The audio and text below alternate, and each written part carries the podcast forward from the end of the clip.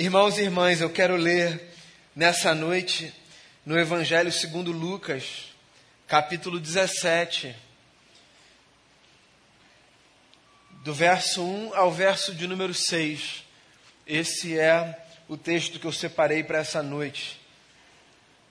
Evangelho de Jesus, segundo nos conta Lucas, no capítulo de número 17, do verso 1 ao verso 6 Diz assim a palavra do Senhor.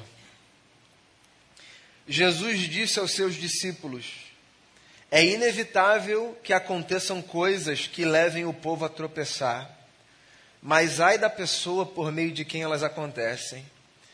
Seria melhor que ela fosse lançada no mar com uma pedra de moinho amarrada no pescoço, do que levar um desses pequeninos a pecar. Tomem cuidado.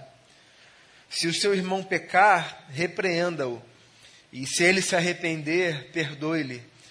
Se pecar contra você sete vezes no dia e sete vezes voltar a você e disser, estou arrependido, perdoe-lhe. Os apóstolos disseram ao Senhor, aumenta-nos a fé. E ele respondeu: Se vocês tiverem fé do tamanho de uma semente de mostarda, poderão dizer a esta amoreira: arranque-se e plante-se no mar, e ela lhes obedecerá. Palavra do Senhor. Engraçado como a fé é repleta de paradoxos, né? Paradoxos são supostas contradições. Não são contradições. São essas situações da vida em que a gente tem quase que a certeza de estar diante de uma contradição. Mas não é uma contradição que está ali.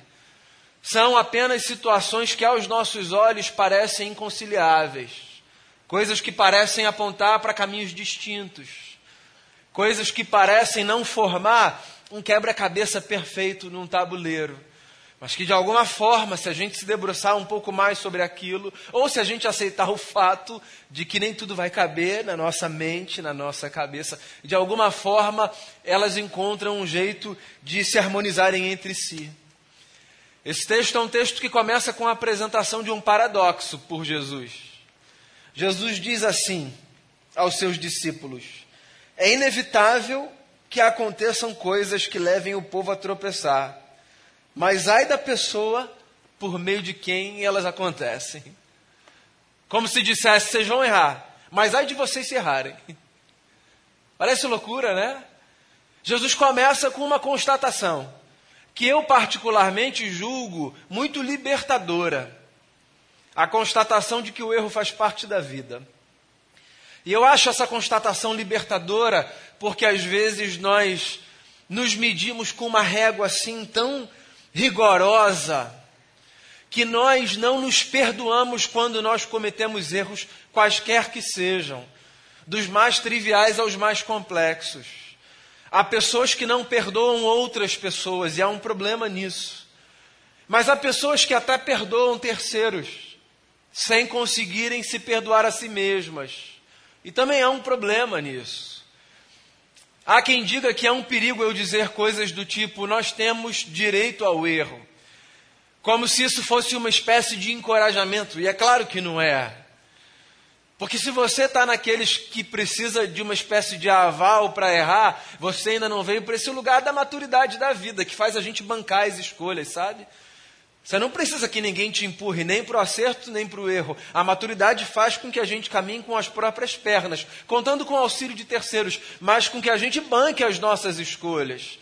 Eu não vou errar porque me dizem pode errar, nem vou acertar porque dizem tem que acertar. Eu vou para a vida buscando ser maduro bastante, de modo que eu tente acertar, mas reconheça quando erro que, que errar é humano. O ditado mais popular que há, né? Então Jesus começa esse texto com uma constatação óbvia: errar é humano. É inevitável que os tropeços aconteçam, digo o Senhor. É inevitável que as falhas ocorram. É inevitável que a gente caia aqui, acolá. Mas é curioso como ele coloca esse outro lado de um paradoxo. Ele diz assim: Mas ai de você, se você for aquele que fizer com que o tropeço aconteça. É inevitável que as pessoas caiam, mas cuidado, porque você não vai querer estar nesse lugar de ser a pessoa responsável por fazer com que os outros caiam. Você sabe como eu leio essa recomendação de Jesus, esse princípio de Jesus, esse paradoxo apresentado pelo Senhor? Eu leio esse paradoxo como uma lembrança cotidiana de que, por mais que seja humanamente impossível caminhar sem errar, eu vou procurar viver todos os dias como se me fosse possível caminhar sem errar. Você entende isso? Eu preciso admitir que o erro faz parte da caminhada e fará. Eu errarei. E você errará também. E as outras pessoas que a gente não gostaria que cometessem qualquer erro, elas errarão também. E isso faz parte da vida. Mas isso não pode ser usado como uma desculpa para então a gente viver de qualquer maneira, já que o erro é contingencial, faz parte da história. A gente precisa admitir a falibilidade humana, e é por isso que eu gosto muito da doutrina do pecado. Não para que ela seja um instrumento de coerção, de, de introjeção de culpa na consciência do outro, mas para que ela seja só uma admissão de quem a gente é. A gente é falho, ponto. Eu acho a doutrina do pecado essencial na fé cristã.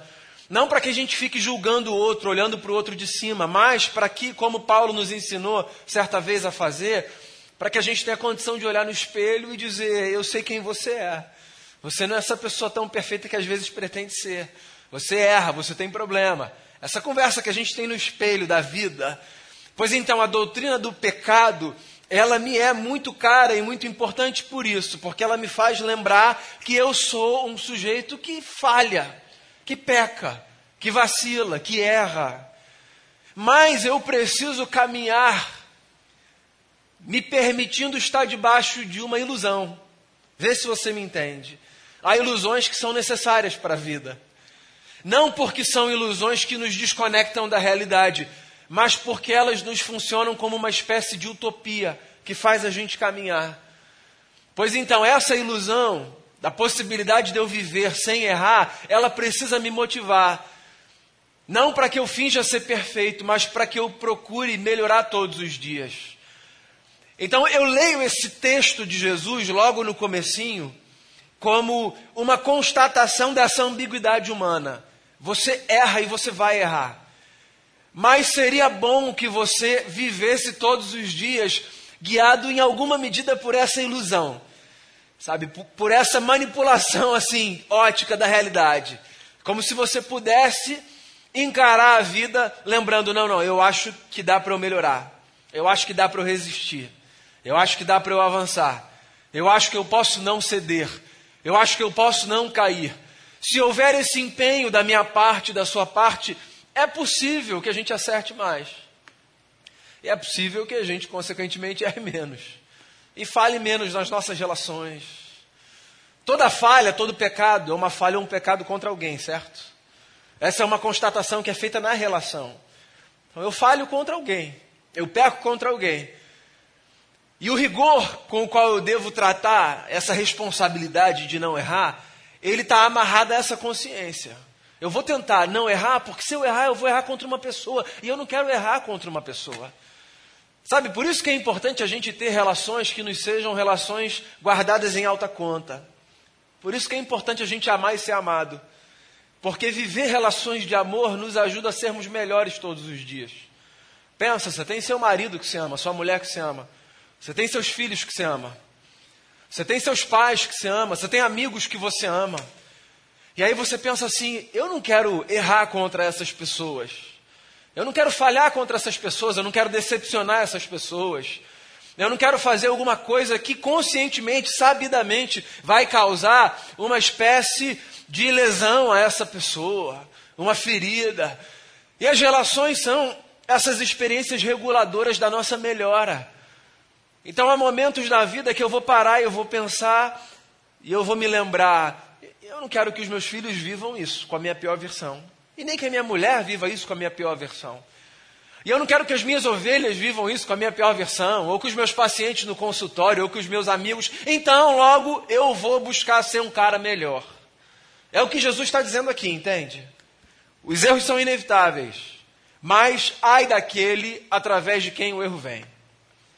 Aí ele sai desse tema da apresentação de um paradoxo filosófico, um negócio que parece muito distante da realidade, e ele vem para um exemplo prático da vida. Eu gosto muito de Jesus por causa disso.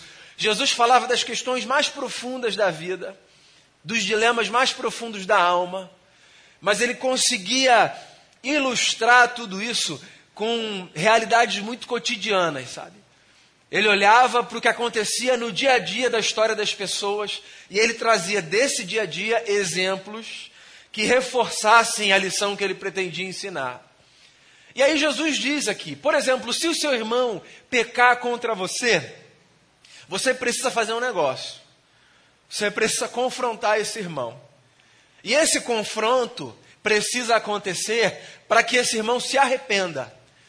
E quando esse irmão se arrepender, você vai perdoar. Então, olha só.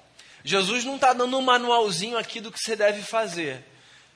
Tá? Porque há muita complexidade na vida para você achar que isso aqui é um manualzinho que você guarda no bolso, tira do bolso e pratica em qualquer lugar e de qualquer maneira. Calma. Jesus está explicando uma dinâmica da vida. E a dinâmica é essa. Eu erro. Aí se eu erro, das duas, uma. Ou eu vou ter a consciência de que eu errei, que nem sempre acontece, por ignorância mesmo ou por orgulho pode ser também. Ninguém viu, ninguém falou nada, ninguém me chamou para uma conversa. Vou sustentar, vou bancar. Ou por ignorância mesmo, Pô, nem me dei conta de que eu tinha errado. Então, às vezes a nossa consciência dá conta de fazer com que a ficha caia, às vezes não dá, certo? Aí o que, que a gente precisa? A gente precisa de gente que diga pra gente: isso não foi legal. Falei isso, acho que hoje de manhã, e queria repetir. Todo mundo precisa ter algumas relações da vida, plural, que sejam tais nas quais haja uma liberdade tal que dê ao outro e assim o direito de dizer isso não foi legal e continuar tudo bem. Todo mundo precisa disso. Você precisa ter pessoas perto de você que vão poder falar para você que um negócio não está legal quando não estiver legal. Sem que você fique emburrado, sem que você fique de birra, sem que você bloqueie essa pessoa no WhatsApp, sem que você cancele essa pessoa, sem que você rompa essa amizade, você precisa disso. Eu também preciso. Eu preciso dessas relações, nas quais as pessoas olham para mim e dizem assim: Isso aí não foi muito legal. E os meus amigos também precisam, às vezes, que eu desempenhe esse papel, porque senão a gente não avança. Porque nem sempre a gente pode contar com a nossa própria consciência, nem sempre. Lembra do rei Davi? Depois que cometeu assim uma série de pecados, porque se apaixonou por uma mulher casada, e ele foi usando aquela linguagem de um salmo, fazendo com que um abismo chamasse outro. E não sei se porque era rei, estava acima de tudo e de todos, ou porque, assim, na sua soberba, achou que ninguém fosse falar nada. Ou porque achou mesmo que ninguém tivesse visto. Tocou a vida como se nada tivesse acontecido. E lembra que foi necessário que um profeta se aproximasse dele, contando uma história, com todo cuidado, mas com toda a coragem também, para dizer: olha o que o senhor fez, isso está errado. Então, às vezes, a gente precisa de outros, outras que venham a nós dizer: isso está errado. O nome disso é confronto. Então, confronto não é colocar dedo na cara, jogar as coisas na face do outro de qualquer maneira. Confronto é esse espaço para que a gente saia de uma espécie de zona de conforto. Então, pecado, confronto. Com que objetivo confronto? Arrependimento. A gente precisa ampliar essa leitura religiosa que a gente faz de arrependimento. Sabe por quê? Arrependimento para a gente é esse negócio que acontece quando num rito religioso a gente se ajoelha e fala: Ai, perdão, Senhor, por tudo que eu fiz, todos os meus pecados, desde o dia que eu nasci até o dia que eu vou morrer, eu já vou te pedir agora em nome de Jesus, amém. Ah. É a cabeça do religioso, arrependimento. É um ato dentro de um rito que cumpre um propósito. Só que arrependimento, por mais que seja isso também, é muito mais do que isso. Arrependimento tem a ver com essa abertura que a gente faz na consciência para que a gente mude, para que a gente dê viradas necessárias, para que a gente permita consertos. Arrependimento tem a ver com arrumação de mente, tem a ver com se permitir pensar de um outro jeito. Teve uma vez que Jesus estava conversando com discípulos que estavam lendo a história de maneira muito simplista e eu diria até vil. Uma torre tinha caído em Siloé e muitos homens tinham morrido com a queda dessa torre. E aí Jesus olhou para os discípulos e disse assim: Vocês acham que esses homens que morreram naquela tragédia, daquele acidente, morreram porque eles eram mais pecadores do que os outros, né? Essa é a leitura que vocês estão fazendo, né? Pois então, se arrependam. Sabe o que, que a gente lê religiosamente? Como se Jesus estivesse dizendo assim: agora vocês vão lá na igreja fazer uma oração dizendo: Perdão, Senhor, por esse pensamento em nome de Jesus, amém. Ah, arrependimento. Mas o que Jesus está, no fundo, fazendo com esses camaradas é dizer: aprendam a pensar de outro jeito. Não é isso. Eles não morreram porque eles foram punidos. Vocês precisam mudar a forma de pensar. Então, o confronto, depois de um pecado cometido, ele tem como propósito levar a gente ao arrependimento, uma mudança de mente. Ele tem como propósito fazer com que a gente enxergue as coisas de outro jeito. E eu queria jogar essa sementinha aí dentro de você. Porque talvez você seja uma pessoa muito turrona na sua forma de ver o mundo. Talvez você ache que você já tenha gabaritado, sabe, na prova da vida e que você saiba exatamente como as coisas devem ser, porque você já viveu bastante, seja qual for a idade que você tenha. Mas eu queria lembrar você de um negócio que todo mundo sabe ou que todo mundo deveria saber. Ninguém sabe tudo sobre todas as coisas. E há muitas certezas que a gente carrega que depois se revelam equivocadas. E abrir mão daquilo que a gente hoje vê como errado não é um problema, na verdade é uma virtude. Então arrependimento tem a ver com isso, com você abrir mão de sustentar coisas que você sabe que já não fazem mais sentido. E aí o último passo desse ciclo do arrependimento é o oferecimento do perdão. Pecado, confronto, arrependimento, perdão. Pô, se o camarada mudou, entendeu, perdoa, cara. Perdoar não é esquecer, perdoar não é negligenciar, perdoar nem é continuar necessariamente. Perdoar é permitir que a vida siga sem que aquilo que era um peso até aquele momento continue sendo trazido, sabe? Perdoa. Aí Jesus toca mais ainda na ferida. Ele fala, por exemplo, se num dia um irmão seu pecar contra você sete vezes, você vai perdoar. Difícil, né? Fala para mim. Tá gravando a sua voz? Não, só a minha. Se num dia, num dia, uma pessoa vacilar com você, sete vezes, Jesus está dizendo assim, ó, você vai perdoar, cara. É meio que assustador, né? Porque humanamente falando, cada um conhecendo aí os seus limites, é um negócio muito difícil da gente fazer. É tão difícil que os discípulos disseram assim, ó: "Ah, Senhor, aumenta-nos a fé". Você entende? O pedido de aumenta-nos a fé é uma espécie de desculpa dos discípulos, que já estão assumindo, não dou conta. Não dou conta. Eles ouvem o que Jesus está falando, e é claro que Jesus está só ilustrando um negócio. Jesus não está falando para você contar até sete. Jesus só está dizendo que na vida a gente precisa se esforçar mais do que a gente imagina para que as coisas deem certo. A gente precisa. Todo mundo que vive relacionamento de qualquer ordem, namoro, casamento, sociedade, amizade, sabe disso. A gente precisa se esforçar para dar certo. Quem precisa se esforçar? Todo mundo, cara. Todo mundo. Não tem casamento que sobreviva sem que as duas partes se esforcem, certo? E não tem amizade que sobreviva assim também. E não tem sociedade que sobreviva assim também. Porque as nossas relações, elas pedem da gente uma maleabilidade, uma resiliência, uma capacidade da gente esticar sem arrebentar, que às vezes a gente acha que não tem. E é por isso que os discípulos estão aqui olhando para Jesus, dizendo: se seu irmão pecar, perdoa. E estão falando, Senhor, aumenta-nos a fé. Aí vem a resposta de Jesus, que é muito interessante. Jesus diz assim: Olha, se vocês tiverem fé do tamanho de um grão de mostarda, vocês vão dizer a essa árvore que está aqui: saia daqui e vá para lá. E essa árvore vai sair daqui e vai para lá.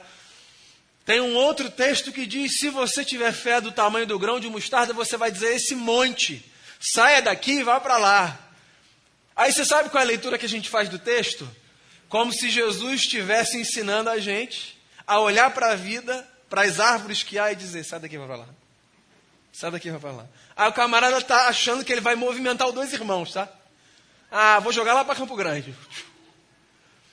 Porque ele foca nesse negócio que é meio louco, absurdo, né? Você vai movimentar uma árvore com o tamanho da sua fé, ou uma montanha com o tamanho da sua fé. E ele acha que aquilo ali é a grande sacada do texto. É Jesus dizendo: você consegue fazer essas coisas maravilhosas. Quando no fundo a sacada do texto é essa. A sacada do texto é: Jesus está dizendo para os discípulos: vocês acham que vocês precisam de mais, mas o que vocês têm é suficiente para vocês fazerem o que é necessário para vocês avançarem na vida. Então Jesus, na verdade, não transforma a fé dos discípulos numa fé capaz de fazer coisas inimagináveis. Jesus só mostra para os discípulos que o pouco que eles têm, porque o grão de mostarda era o menor grão conhecido por aquela gente naquela época, o pouco que eles têm é suficiente para fazer muito mais do que eles imaginam. E você sabe que eu gosto muito dessa lição de Jesus, né? Porque às vezes a gente acha que a gente precisa de muito mais para fazer aquilo que ele pede que a gente faça. E a gente está sempre olhando para fora, julgando os nossos recursos muito escassos, as nossas habilidades muito pequenas, subestimando a nossa força, a nossa resiliência, a nossa capacidade de avançar. E às vezes basta que a gente olhe para dentro para essa semente pequena que a gente tem, que é a fé do tamanho de um grão de mostarda, para que a gente descubra que muito mais do que a gente imagina, a gente consegue fazer com aquilo que Deus já depositou dentro da gente.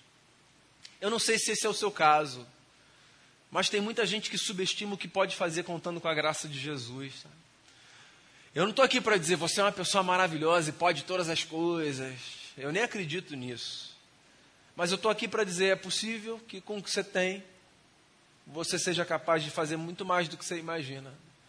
E coisas que estão aí para serem resolvidas, e passos que estão aí para serem dados, e escolhas que estão aí para serem feitas, que parecem grandes demais, a ponto de você, nas suas orações, dizer: Senhor, aumenta a minha fé, Senhor, aumenta a minha fé, Senhor, aumenta a minha fé. Talvez fossem coisas que já pudessem estar sendo encaradas se você acreditasse que esse negócio pequenininho que você tem em algum lugar aí dentro é suficiente pela graça de Deus e sob o poder do Espírito Santo para fazer coisas grandiosas, muito maiores do que transportar uma montanha de um bairro para o outro.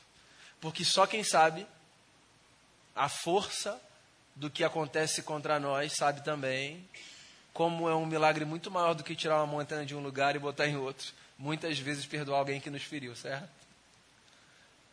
Mas está aí a vida para isso para que a gente aprenda com aquilo que ele fez pela gente.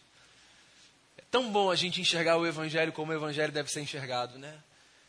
Foi Jesus quem ensinou a gente a relacionar esse perdão vertical a esse perdão horizontal.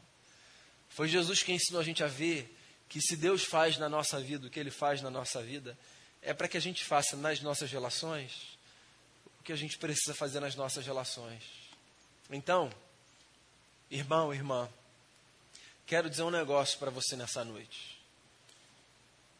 Reconheça que errar é humano e que você vai errar na vida. E as pessoas que você ama também vão errar na vida, porque isso faz parte da história. Só para ficar muito claro, não é um aval para você enfiar o pé na jaca. É só uma lembrança de que é da humanidade o erro. Mas a gente vai permitir que uma ilusão movimente o nosso, o nosso pensamento. A gente vai acordar todos os dias e sair de casa com um compromisso, que é o de, na medida do possível, não errar. Na verdade, antes de sair de casa, porque a gente erra mais com quem mais perto está, porque é com quem a gente passa mais tempo, e é diante de quem a gente mais se vulnerabiliza. Então a gente vai acordar e a gente vai dizer assim na nossa oração: Senhor, eu não quero errar hoje nos meus relacionamentos mais importantes, porque eu quero viver como se fosse possível. Mas quando acontecer, porque em algum momento vai acontecer, eu quero viver a dinâmica do perdão. Eu quero ter consciência, confrontado por mim mesmo ou por terceiros. Eu quero mudar e me arrepender. E eu quero experimentar nessa relação o perdão que eu também experimento nessa daqui com o meu Pai que está nos céus. E eu quero fazer isso quantas vezes isso for necessário. De modo que, mesmo que eu ache que eu preciso de uma fé maior do que a que eu tenho, para que isso aconteça na minha caminhada, eu vou me lembrar das palavras de Jesus. A fé, na menor medida que você conhece, é suficiente para fazer o que de mais grandioso você sabe que você tem que fazer na sua vida. Porque no fundo não tem nem a ver com intensidade, tem a ver com, com um detalhe, que é o segredo que eu queria contar aqui para você. Não tem a ver com o tamanho do poder que está dentro da gente. Tem a ver com essa disposição humilde da gente pegar essa semente e colocar nesse solo sagrado, que é o solo que Deus habita no nosso coração, e dizer: Senhor, a semente pequenininha está aqui. O trabalho para fazer isso crescer é do Senhor, porque por mim mesmo eu não dou conta de fazer. Então faça isso na sua vida.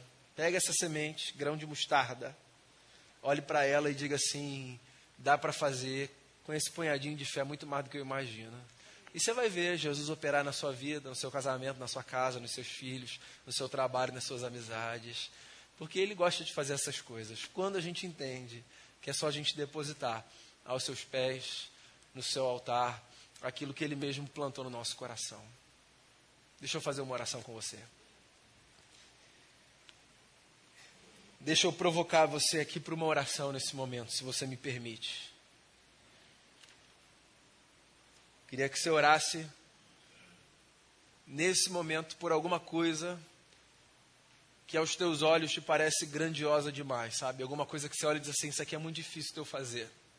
Queria que você pensasse nisso nesse momento e que você conversasse com seu pai aí no seu lugar, só você e Deus, sobre isso. Falar, Senhor, isso eu acho que é muito difícil. Eu queria colocar isso diante do Senhor. E peça a Deus para fazer com que esse trabalho que só Ele pode fazer no nosso coração seja feito.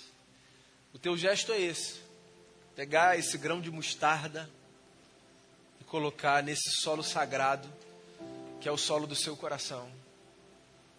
Fé não é ter um poder mágico que move as circunstâncias. Fé é caminhar com uma confiança tal em Jesus de Nazaré que dará a você condição de descansar tendo lançado essa pequena semente nesse grande solo sagrado que é a presença de Deus na nossa vida. Ore por aquilo que te parece muito difícil, ore mesmo nesse momento.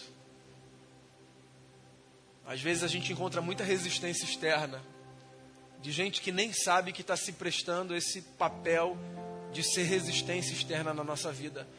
Tem gente que passa e fala coisas que são tão duras, e aí a gente vai desacreditando. A gente guarda algumas vozes que são muito pesadas. Isso faz muito mal para a gente.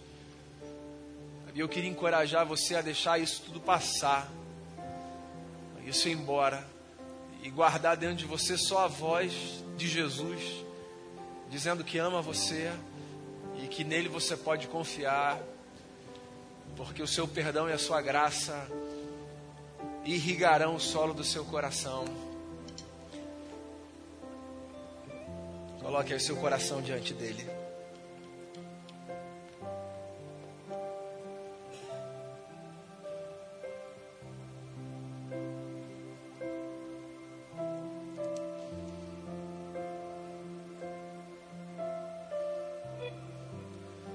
Senhor Jesus,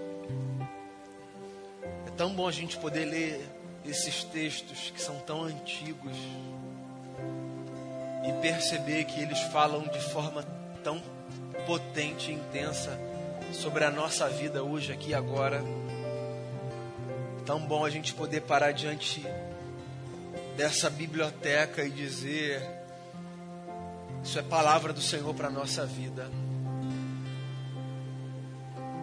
o Senhor tem um jeito de falar com cada um, e é possível que coisas diferentes tenham saltado na mente de cada pessoa aqui. E a mim isso pouco importa, porque isso é entre o Senhor e cada um. Então eu só queria pedir ao Senhor, dê a cada um a porção necessária para que a gente saia daqui e vá viver a vida bem, confiando no perdão de Deus, como essa experiência que ajuda a gente a viver qualquer relação que a gente tiver que viver aqui embaixo. Aquilo que parece difícil e grandioso, a ponto da gente olhar e dizer: Eu preciso de mais, eu preciso de uma medida maior de fé. Faça com que a gente perceba agora que essa fé, que é do tamanho do grão de mostarda, ela é suficiente para a gente fazer o que a gente precisa fazer, porque não tem a ver com ela, tem a ver com o lugar onde a gente a deposita. E a gente está aqui para reafirmar, a gente confia que o solo do nosso coração é essa terra fértil na qual o Senhor trabalha. Então a gente quer nessa hora lançar essa semente nesse solo e a gente quer pedir ao Senhor: faça chover sobre esse solo perdão e graça, perdão e graça. A gente reconhece, a gente é falho, a gente é pecador e o que a gente quer do Senhor, por misericórdia, é perdão e graça. E se o Senhor fizer isso na nossa vida, nos, dá, nos der perdão e graça, a gente vai ver tanta coisa bonita florescer nesse solo do nosso coração. Então a gente não vem aqui demandar nada, a gente não vem aqui cobrar nada, porque quem é a gente para cobrar qualquer coisa do Senhor? A gente só vem aqui pedir. Faça chover sobre a gente o perdão dos céus e a graça dos céus. É a oração que eu faço por mim, pelos meus irmãos e pelas minhas irmãs, em nome de Jesus. Amém.